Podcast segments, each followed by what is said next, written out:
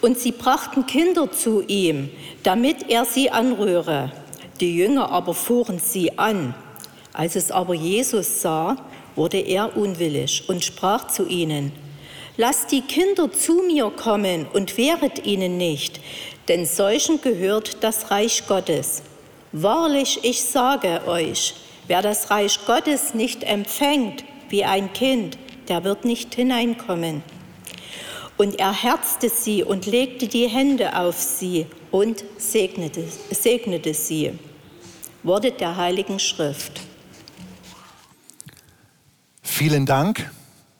Gnade sei mit euch und Friede von Gott, unserem Vater und unserem Herrn Jesus Christus. Amen. Ich hoffe sehr, ihr geht mit euren Gedanken nicht sofort spazieren, weil euch der Bibeltext allzu bekannt vorkommt. Äh, die sogenannte Kindersegnung ist ja Bestandteil der Liturgie bei einer Kindertaufe und wird oft im Gottesdienst vorgelesen. Ich möchte mit Ihnen näher darüber nachdenken. Vielleicht steckt ja die ein oder andere Erkenntnis drin, die für dich, die für Sie noch neu ist. Erstens, einige Leute brachten ihre Kinder zu Jesus. Wer diese einige Leute waren, wissen wir nicht. In Kinderbibeln sind meistens Mamas oder Großväter gezeichnet. Ich frage Sie heute Morgen, welche Person oder welche Menschen haben dir geholfen, zum christlichen Glauben zu finden? Wer war es in ihrem Leben, der ihnen geholfen hat, beten zu lernen, in eine Gemeinde zu gehen, sich für Jesus zu öffnen, in der Bibel zu lesen, Gottesdienste zu besuchen? War es ihre Großmutter, die regelmäßig und treu gebetet hat für ihre Enkel und Kinder? Waren es die eigenen Eltern, die einen ermutigt haben, in die Christenlehre zu gehen und im Konformantenunterricht auch mal einen kleinen Schubs gegeben hat, wenn man keinen Bock hatte? Waren es jugendliche Freundinnen oder Freunde, die einen mit in die junge Gemeinde oder auf eine Jugendevangelisation geschleppt haben und gesagt, komm, das ist cool, ich hol dich ab? War es ein einschneidendes, einmaliges Erlebnis, eine besondere Predigt, die dir wie durchs Herz ging und dich überzeugt hat vom christlichen Glauben? Waren es vielleicht sogar deine Taufpaten, die einen Zugang gefunden haben zu deinem Herzen, die da waren und mit dir auch über den Glauben gesprochen haben? Ich möchte dich um etwas bitten, wenn es möglich ist, vielleicht in der kommenden Woche diesen Personen oder dieser Person, wenn sie noch lebt, Danke zu sagen. Schauen Sie mal, ob Sie eine Karte schreiben oder einen Anruf tätigen oder eine lange WhatsApp und einfach mal sagen, ich danke dir, dass du mir geholfen hast, dass ich zum christlichen Glauben gefunden habe. Wir Christen brauchen Ermutigung, dass es sich gelohnt hat, die Christenlehre zu gestalten, den Kindergottesdienst aufzubauen, an jemanden zu denken. Es wäre schön, wenn wir uns gegenseitig ermutigen und die Menschen ermutigen, die uns geholfen haben, dass wir heute hier in der Kirche sitzen zu einem Gottesdienst oder zu Hause uns die Zeit nehmen und reingeklickt haben in diesen Gottesdienst. Komme ich zur zweiten Frage. Gibt es vielleicht in Ihrem Leben eine Person gerade irgendwo, die sich freuen würde, wenn Sie kommen und sagen, ich würde dich an die Hand nehmen und dir helfen, Jesus Christus zu finden? Gibt es jemand in Ihrer Nachbarschaft, wo sich am Gartenzaun schon mal ein Gespräch ergeben hat über Gott und die Welt, über Corona-Krise und Kirche? Oder auf Arbeit, wo Sie merken, da steckt gerade jemand in einer schwierigen Lebenssituation. Die Person würde sich vielleicht ansprechen lassen, wenn ich sage, darf ich dich mal zu einem Gottesdienst mit einladen? Darf ich dir mal einen Link weiterleiten, wo über Gott und Jesus und den christlichen Glauben verkündigt wird? Darf ich dich zu einem Gott Glaubenskurs begleiten? Ich würde die ersten zweimal mitkommen, ob das was für dich ist, ob das für dich passt. Kann es sein, dass du einen Menschen zu Jesus begleiten darfst? Die Geschichte in der Bibel macht deutlich, dass wir manchmal solche Hilfe brauchen Wir brauchen die Unterstützung anderer Menschen, die uns den Weg zu Jesus zeigen. Und wenn du ihn schon für dich gefunden hast, vielleicht freut sich jemand, wenn du ihn an die Hand nimmst und ihn zu Jesus führst. Jetzt lesen wir in dieser Geschichte, dass das gar nicht so einfach ist und dass diese Menschen mit ihren Kindern gar nicht bis zu Jesus durchdringen können. Da ist was im Weg, sie kommen nicht bei Jesus an. Ist es vielleicht unser Stolz? Ist es unsere Nachdenklichkeit, unsere Wissenschaftlichkeit, unser Kopf, der im Wege steht, weil wir die Sache mit dem Glauben und dem stellvertretenden Sterben und Auferstehen irgendwie nicht so richtig begreifen und verstehen können? Oder liegen Erlebnisse im Weg, die wir mit Kirche oder kirchlichen Vertretern hatten? Wisst ihr, in unserer Geschichte ist es ja nicht der Teufel und irgendwelche finsteren Mächte, die den Menschen den Zugang zu Jesus verwehren. Es sind die Jünger Jesu. Wir lesen in Markus 10, Vers 13, sie wiesen sie zurück. Leute, versteht mal, das göttliche Bodenpersonal steht in dieser Geschichte im Weg. Dass diese Menschen nicht zu Jesus finden. Und da muss ich mich allein meine eigene Nase fassen als Pfarrer. Kann es vielleicht sein, dass ich manchmal im Wege stehe, dass andere Menschen Jesus Christus begegnen? Weil ich mich hier so breit vor den Altar brezel? Oder weil wir unsere Gottesdienste mit einer befremdlichen Liturgie feiern?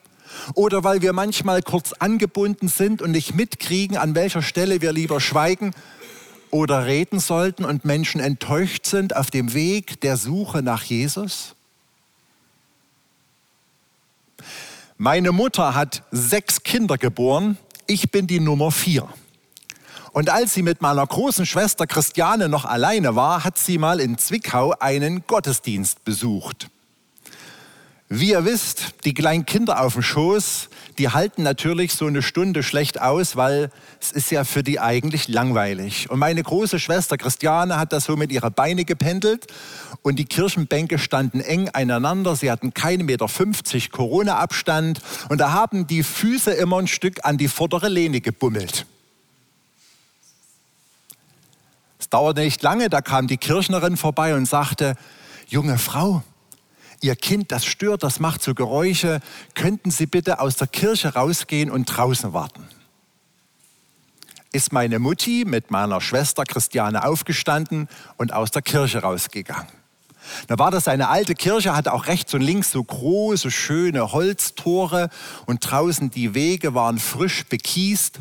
Da ist meine Schwester dort durch den Kies gerammelt, könnt ihr euch ja vorstellen, hat sich da bewegt und ausgetobt. Da dauerte es nicht lange, da kam die Kirchnerin nach draußen und fragte, Junge Frau, könnten Sie vielleicht mit Ihrem Kind ein Stück weiter weggehen? Man hört das drinnen noch, wenn die Steine so an die Tür klatschen. Das stört. Was hättet ihr empfunden, wenn ihr meine Mutter gewesen wärt? Originalton, wenn mein eigener Mann kein Pfarrer geworden wäre, hätte ich wahrscheinlich nie wieder eine Kirche betreten. Ich möchte der Kirchnerin gar nichts Böses und ihr keine schlechten Absichten nachreden. Sie wollte ja etwas Gutes bewirken. Wir alle wissen, wie ablenkend kleine Kinder sein können. Und gerade wenn die Eltern dann nicht merken, wenn die Kinder dem Pfarrer und der Predigt Konkurrenz machen. Sie wollte vielleicht nur irgendwie etwas Andacht ermöglichen, weil man ja doch ganz schön abgelenkt wird, sodass die anderen Gottesdienstbesucher beten können und zuhören können. Aber sie hat sich in den Weg gestellt, dass eine junge Familie Jesus fast nicht mehr begegnen konnte. Kann es sein, dass wir manchmal auch mit gut gemeinten Absichten es aber falsch machen? Kann es sein, dass wir vielleicht unsere Dinge in unserer Kirche, in unserer Gemeinde überdenken müssen, dass wirklich der Weg zu Jesus Christus frei ist und nicht irgendwelche Zwischenschritte gegangen werden müssen? Jesus wird in der Bibel selten zornig, gibt ganz, ganz wenige Stellen, dass ihn auch mal der heilige Zorn erfüllt. In dieser Bibelstelle wird beschrieben, dass Jesus zornig wurde. Und er hat seine Jünger ordentlich zusammengestaucht. Lasst die Kinder zu mir kommen, hat er sie angerufen. Ich möchte, dass Sie wissen, egal was zwischen Ihnen und Jesus steht, egal welche Erlebnisse oder welche Gedankengänge oder, oder Gefühle, Jesus möchte sie beiseite schaffen. Jesus möchte das, was zwischen dir und ihm steht, beiseite räumen. Er möchte es wegräumen. Er möchte, dass du durchdringen kannst bis in seine Arme. Und dann sagt er diesen bekannten Satz, wenn ihr nicht werdet wie die Kinder, dann könnt ihr das Reich Gottes nicht schauen. Und Jesus meint damit nicht, dass wir alle einen kindischen Glauben leben müssten, sondern eher ein kindliches Vertrauen zu ihm aufbauen sollen. Er möchte mit diesem Satz die am schwierigst zu überwindenden 30 Zentimeter dieser Welt beiseite räumen, nämlich den Abstand zwischen unserem Kopf und unserem Herzen.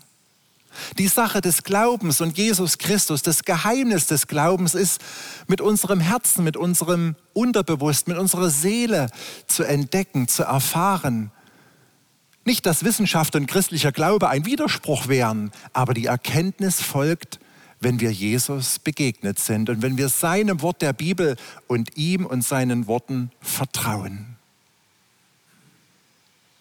Lassen Sie Jesus beiseite räumen, was Sie von ihm trennt. Überwinden Sie persönliche Erlebnisse, die Sie vielleicht abhalten. Und dringen Sie durch, diesen Jesus zu begegnen, der viel lieber ist, als wir Pfarrer oder wir Kirchvorsteher manchmal in unserem Alltag ausstrahlen. Und dann nimmt Jesus am Ende dieser Geschichte die Kinder auf seinen Schoß und dann steht in der Luther-Übersetzung das schöne Wort, er herzte sie. Wir benutzen heute dieses Wort nicht mehr. Aber man kann vielleicht sich gut vorstellen, was es bedeutet, ein Kind zu herzen, es auf seinen Schoß zu nehmen, es mit einem Ohr an seine Brust zu lehnen, dass es den Herzschlag hören kann.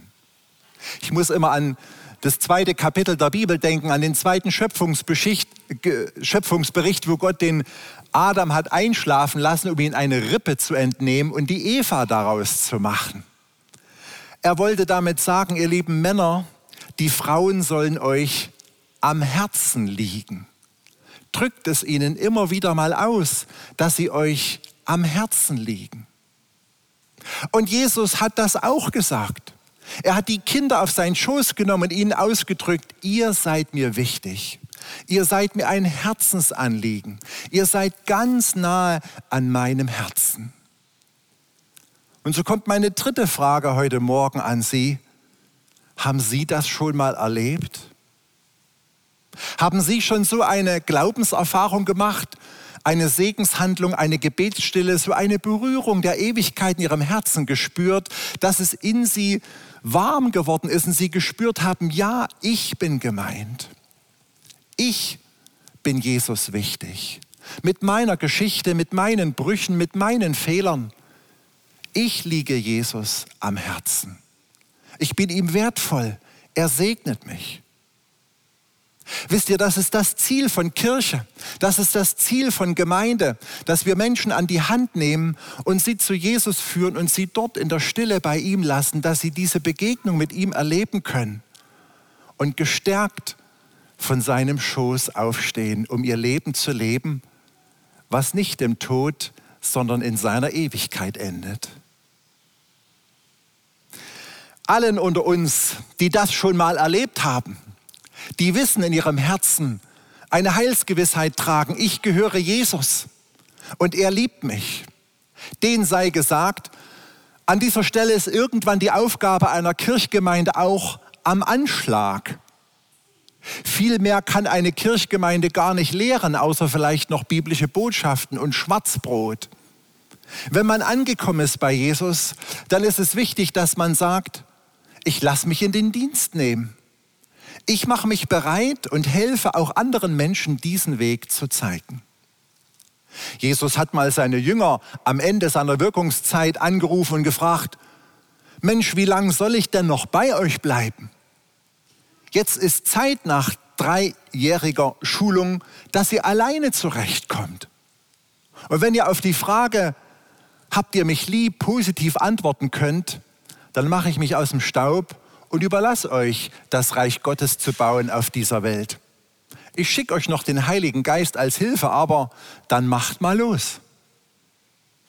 Und so gilt das auch für uns. Wir können es nicht in einer Kirchgemeinde ewig baten. Wir sind herausgefordert, mitzutun.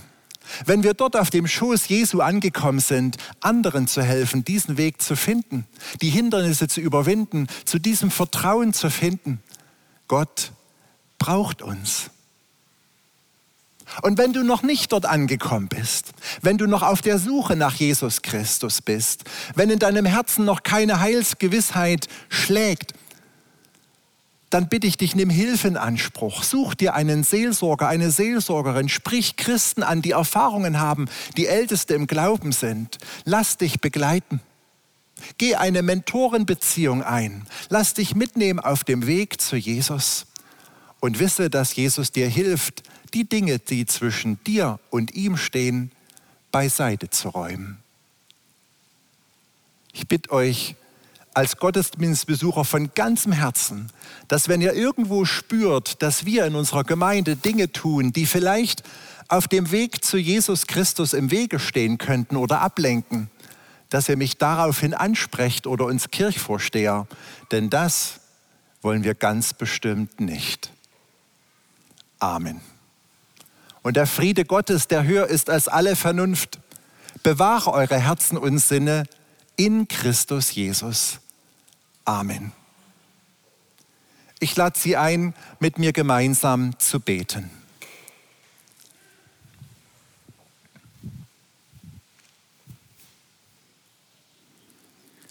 Allmächtiger, ewiger Gott, lieber himmlischer Vater, wir danken dir für einen jeden Christen in unserer Gemeinde, in unserer Stadt, in unserem Land, die bei dir angekommen sind, die gespürt haben, wie wichtig sie dir sind,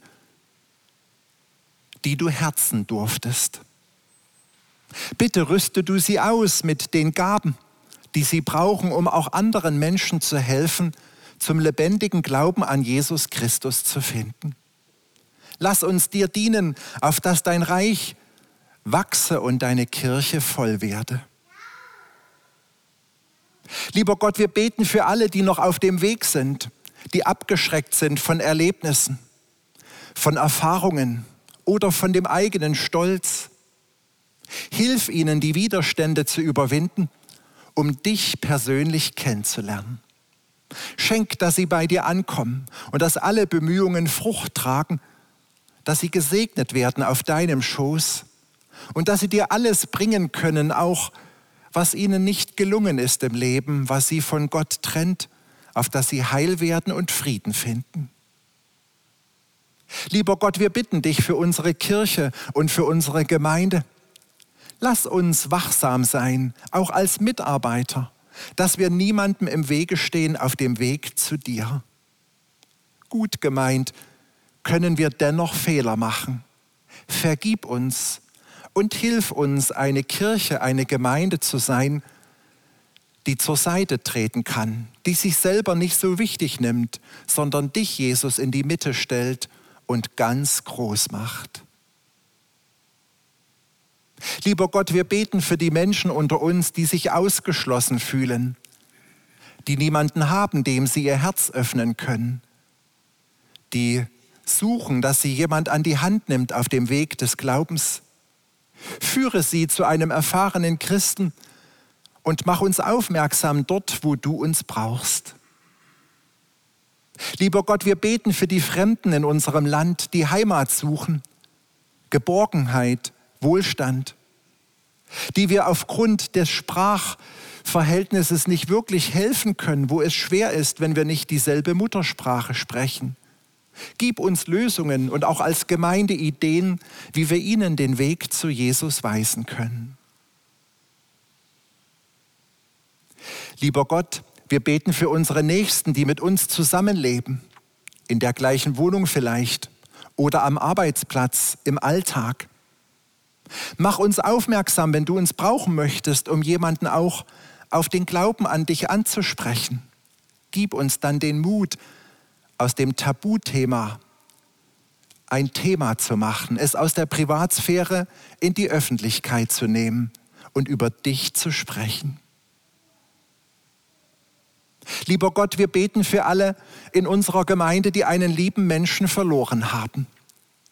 Wir denken an die Familie Karl, den Mario und seine Vanessa und den Tobias und den Janosch, die ihre Ehefrau und Mutti verloren haben. Wir beten für die Frau Bochmann, die ihren Mann beerdigt hat in der vergangenen Woche mit ihren Kindern und Angehörigen. Wir beten für Matthias Unger und seinen Sohn Sebastian und seine Tochter Stefanie, die ihre Ehefrau und Mutter verloren haben, die wir am vergangenen Donnerstag beerdigt haben. Segne sie nach dem Reichtum deiner Gnade. Tröste sie alle. Wir bringen dir auch die Namen, die wir nicht persönlich kennen, sondern die in unserer Stadt, in unserer Gemeinde Leid tragen, Verlust erlebt haben. Schenk, dass sie in dir Halt finden und spüren, wie du ihnen einen Engel an die Seite stellst, der ihnen hilft auf den nächsten Metern des Lebens. Lieber Gott, wir beten auch für dein Volk Israel. Wehre dem Antisemitismus in unserem Land und schenke Frieden im Staat Israel. Schenke Weisheit, dass sie deinem Wort und deinen Verheißungen mehr vertrauen als ihren Waffen. Lieber Gott, wir beten für uns, dass du die Gemeindeglieder, die vielleicht satt sind und sich nach mehr Schwarzbrot sehnen, in die Mitarbeit rufst, dass sie dir dienen mit den Gaben, die du ihnen anvertraut hast. Wir beten gemeinsam, Vater unser im Himmel, geheiligt werde dein Name, dein Reich komme, dein Wille geschehe, wie im Himmel so auf Erden. Unser tägliches Brot gib uns heute und vergib uns unsere Schuld, wie auch wir vergeben unseren Schuldigern.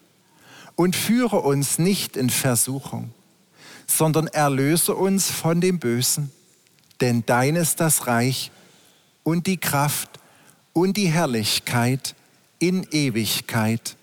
Amen.